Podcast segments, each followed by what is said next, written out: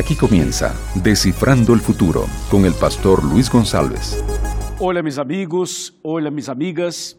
Es un placer estar aquí para empezar el programa Decifrando el Futuro. Sean todos muy bienvenidos a este programa que ha sido uma grande bendição para tantas e tantas pessoas em toda Sudamérica e em todo o mundo.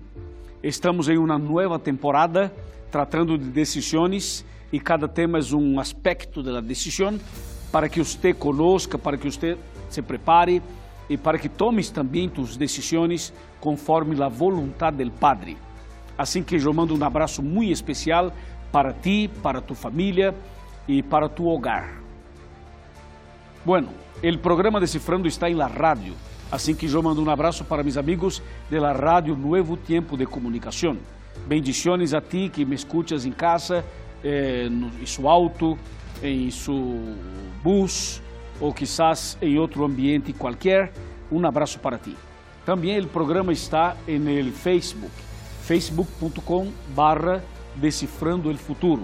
Y también estamos el Twitter, que es arroba Futuro NT. Te esperamos para que siga o programa, para que participes, para que receba novos, novos materiais e, claro, sempre um mensagem de esperança. Um abraço para todos vocês que de alguma maneira estão conectados aqui. Bueno, um abraço também para meus amigos de Paraguai, um abraço para meus amigos de Uruguai, um abraço para todos os argentinos queridos, um abraço para meus amigos queridos de Bolívia. Um abraço para meus amigos queridos de Peru. Bendiciones a todos. Também um abraço muito especial para meus amigos de Chile. E um abraço para meus amigos de Equador. Estão todos conectados aqui. E também para meus amigos de Venezuela, de México, de Colômbia, de Panamá, de Honduras, de toda, toda parte de Centroamérica, Latinoamérica e também América do Norte. Eu sei que há um grupo grande de pessoas que acompanha o programa em Califórnia, em La Florida, também em Dallas e também em New Jersey e também em Boston. Muitas graças, um abraço para todos vocês. Outro detalhe, eu quero pedir a los pastores adventistas que estão conectados aqui, pastores, por favor, eh, primeiramente, muitas graças porque Ustedes han apoyado este programa y han utilizado también los, este programa para alcanzar los interesados. Pero les pido un favor, que busquem lista os nomes das pessoas que estão tomando decisões através del Decifrando para atendê-los, para ajudá-los, para apoiá-los. Muitas graças, mis companheiros pastores. Também eu quero pedir um favor.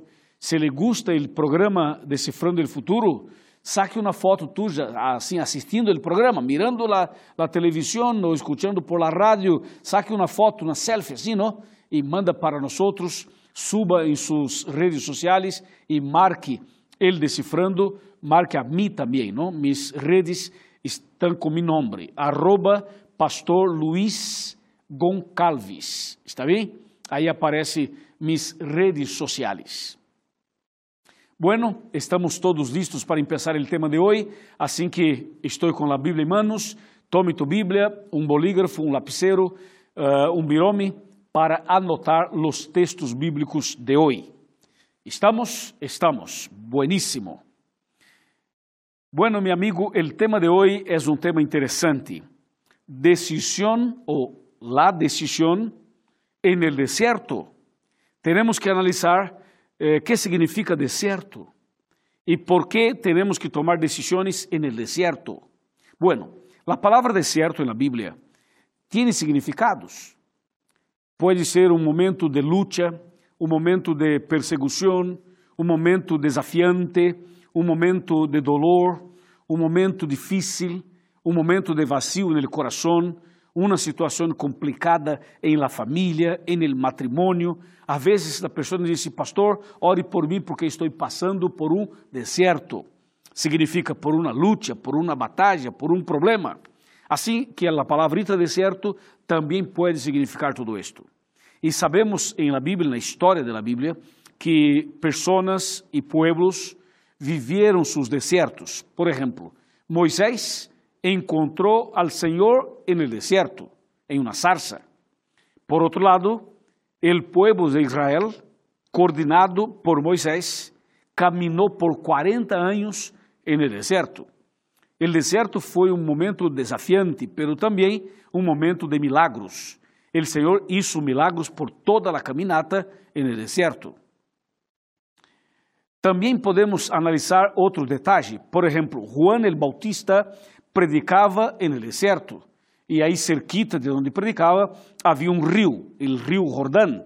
E ele predicava e bautizava, pero todo isto em um deserto.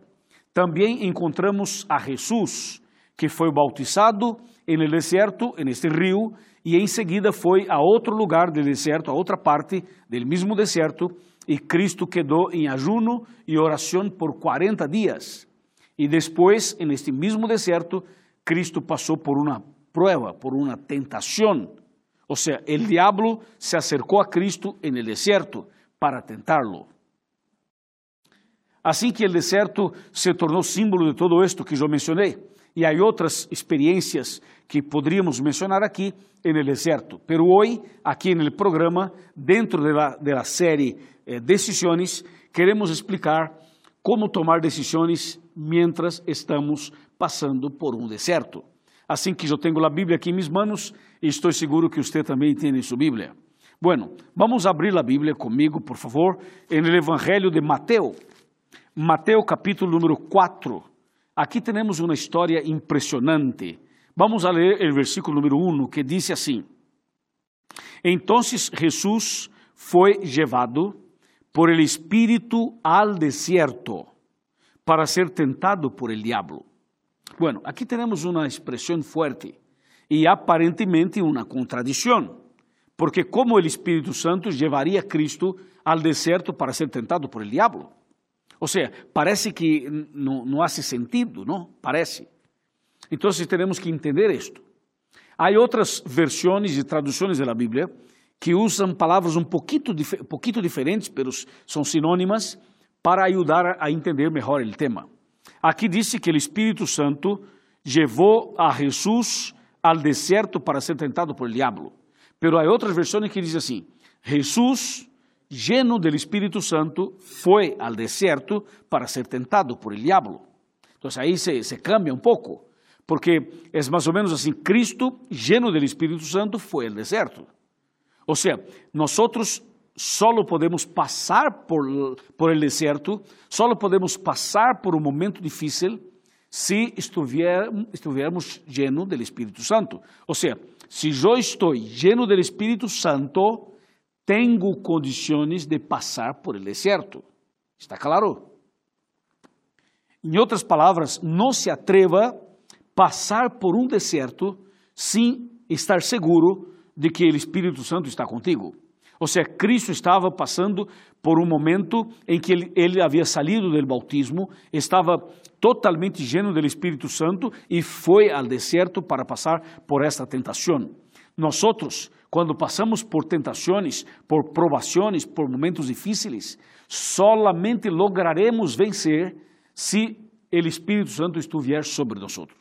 Por isso, ter uma vida de oração, uma vida de comunhão, uma vida íntima com o Senhor é fundamental, porque desta maneira estaremos bautizados com o Espírito Santo, lleno do Espírito Santo. E lleno do Espírito Santo podemos ir ao deserto, podemos passar por tentações que nós seremos vitoriosos, porque o poder do Espírito Santo te dará a vitória, a força que tu necessitas para vencer.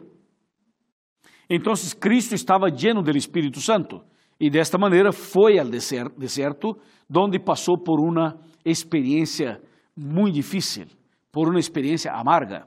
Te explico melhor. Em la Bíblia, Cristo também é apresentado como sendo o segundo Adão. O primeiro Adão foi o primeiro homem que o Senhor criou. E Adão e Eva foram tentados em um jardim e pecaram. Pero Cristo vino como sendo, entre comillas, el segundo Adão. E Cristo também deveria passar por uma prova, deveria ser tentado. E Cristo foi tentado, pero não cayó, não pecou, não transgrediu a lei de Deus. Ele passou por uma tentação como o primeiro Adão, pero se mantuvo firme, fiel, a los principios del Señor. ¿Me explico? Entonces, atención, Cristo estaba en el desierto, había pasado por 40 días y 40 noches en ayuno total. Y este ayuno le fortaleció la fe. Esse ayuno le llenó del Espírito Santo aún. Assim que Cristo estava espiritualmente preparado, espiritualmente estava bem, estava forte, não? E quando termina seu ayuno, aí aparece o tentador, aí chega o tentador. É o que diz o texto. Vamos para o texto. Mateus capítulo 4, versículo 2, que diz assim: Depois de ajunar durante 40 dias e 40 noites, tuvo hambre.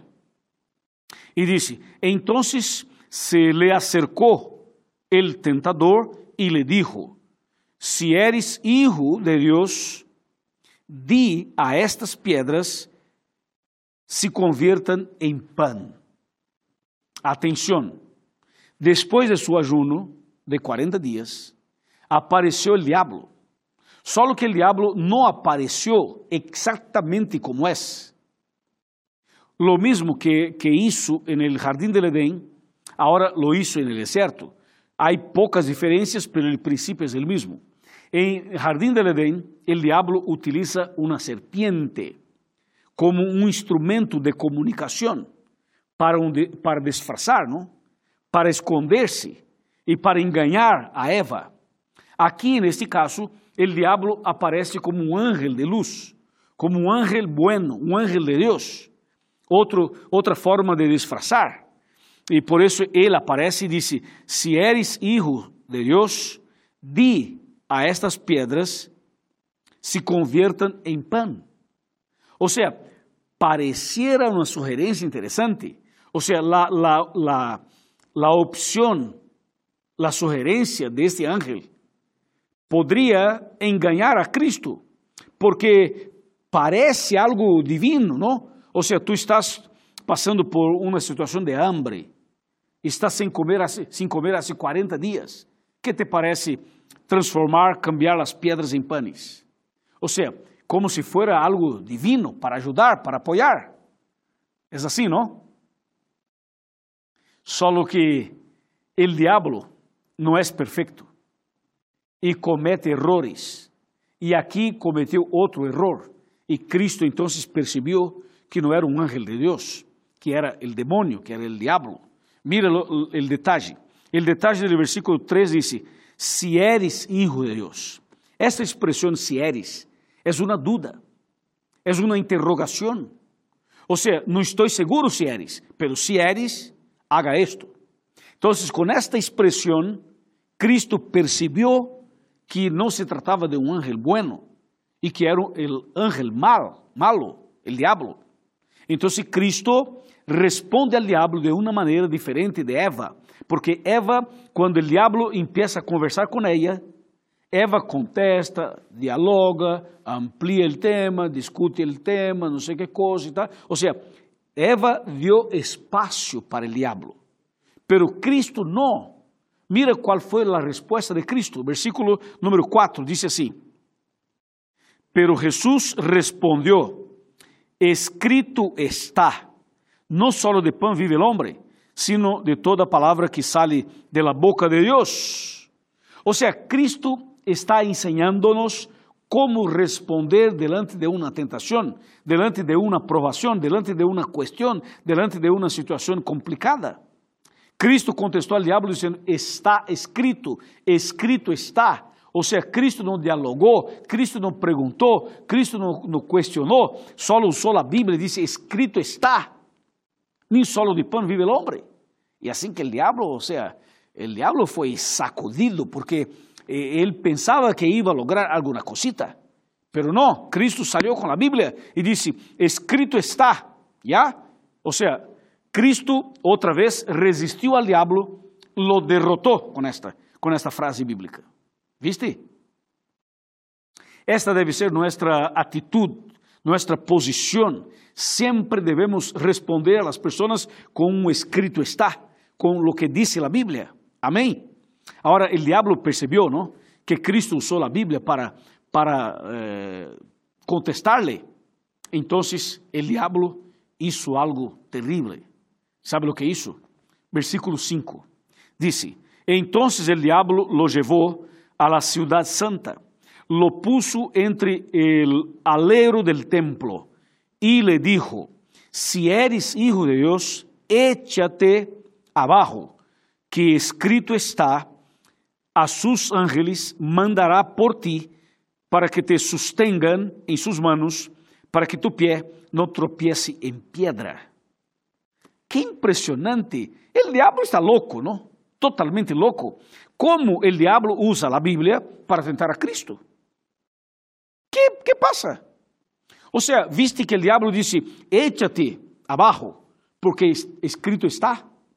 Y el diablo cita un versículo aquí, dice, escrito está, a sus ángeles mandará eh, por ti para que te sostengan. Y por, es increíble, pero, pero el diablo cuando cita el texto, ¿usted sabe cuál es el texto que el diablo citó? ¿Sabe dónde está escrito la cita que el diablo mencionó a Cristo? Impresionante, amigo. En el Salmo 91.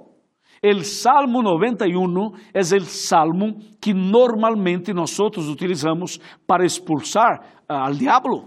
Cuando visitamos una persona poseída, una persona que está poseída por el diablo, normalmente utilizamos el Salmo 91 y el tipo usa un versículo del Salmo 91, ¿sabe para qué? Para tentar a Cristo, mi Padre Celestial. ¿Qué pasa?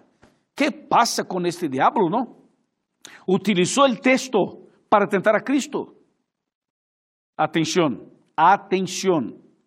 Hay personas que usan la Biblia para tentar a otro. Hay personas que usan textos bíblicos de maneira errada, de maneira equivocada. Hay personas que utilizam versículos da Bíblia para tentar provar algo que não, não tem prueba, ou para tentar defender um ponto de vista que não está correto. Cuidado, porque nem todos que usam a Bíblia são dirigidos por el Senhor. Há muitos errores, muita mentira, muito engano, incluso com a Bíblia em manos. Abra tu ojo e toma cuidado, por favor. ¿Viste? ¿Está claro? Assim que o diabo usou a Bíblia para tentar a Cristo. Amigo, há pessoas em nossos dias que estão usando a Bíblia, sabe para quê? Para ganhar dinheiro ou como uma plataforma política. Há pessoas que utilizam a igreja e a Bíblia para uma promoção personal, para ocupar uma posição eh, dentro del gobierno o de una empresa. O sea, es como usar la iglesia y la Biblia como algo comercial. Y esto es un, un error, es un pecado. Entonces, mira lo que contestó Cristo. Mateo capítulo 4, versículo número 7. Dice, Jesús respondió, también está escrito, no tentarás al Señor tu Dios. Extraordinario, ¿sí o no?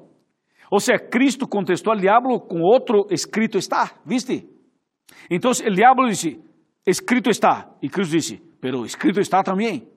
Y Cristo siguió no contestando con la Biblia. El diablo solo citó un versículo. Y Cristo siguió citando otros versículos. A ver, ¿por qué el diablo aquí estaba errado? Él citó la Biblia. Podría estar cierto, ¿no?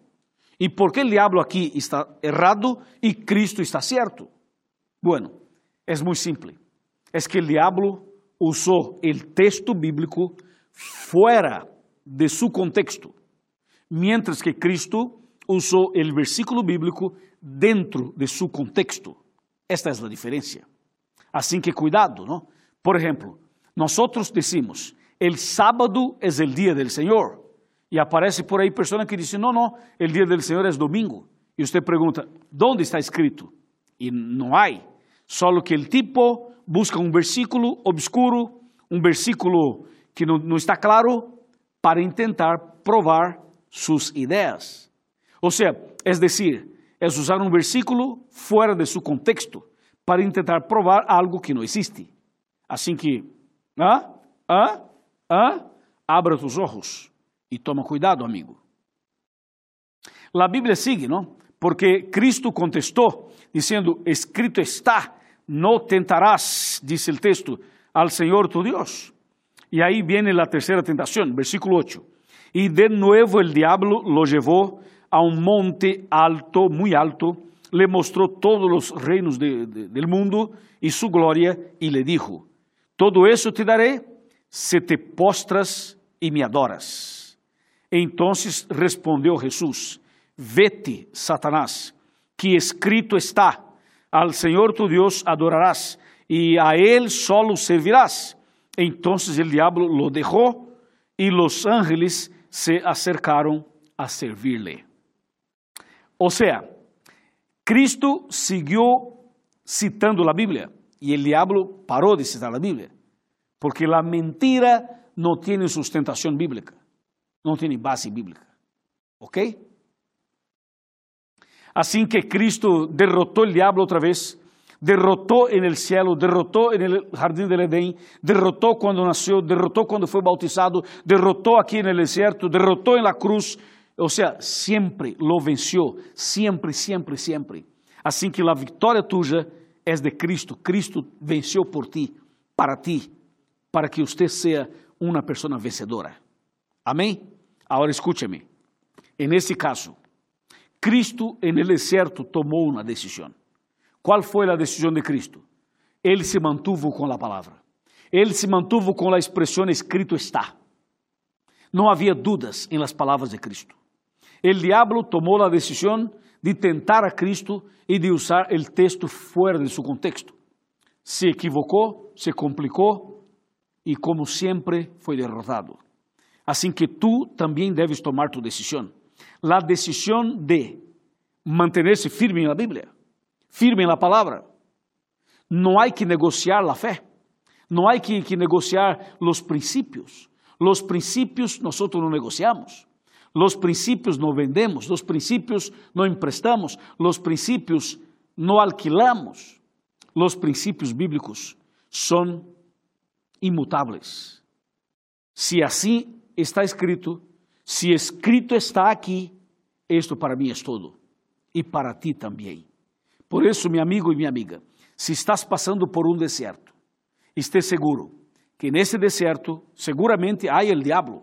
O diabo está aí, pero também por outro lado está Cristo. E Cristo venceu no deserto. E tu podrás vencer também. Estou predicando a uma pessoa que está passando justo ahorita por um momento difícil. Está enfermo, está desempleado, está com problema no matrimônio e na família, és um deserto. O diabo está lutando contigo. Pero atenção, Cristo está a seu lado. Amém? Sim, meu amigo e minha amiga, Cristo está a seu lado. Cristo está para ajudar, para apoiar, para dirigir, para dar-te a vitória, para derrotar o diabo, para expulsar o diabo, para dizer, vete, como dijo aqui. Assim que segura em las manos del Padre e siga adelante. Bem, bem comigo. Vamos sentar aqui em meu sofá e vamos conversar um pouquinho mais, ler um, uma cita mais e em seguida haremos uma oração. Por favor, bem mais cerca. Beni, Beni, Beni, tu que estás me mirando desde Argentina, tu que me miras desde Peru, tu que estás mirando desde Bolívia, tu que estás em Paraguai, em Uruguai, tu que estás em Chile, em Equador, atenção, atenção, bem, bem, acércate. ¿Sabe o que passa? Todos enfrentamos lutas, todos temos problemas, todos temos uma batalha, não?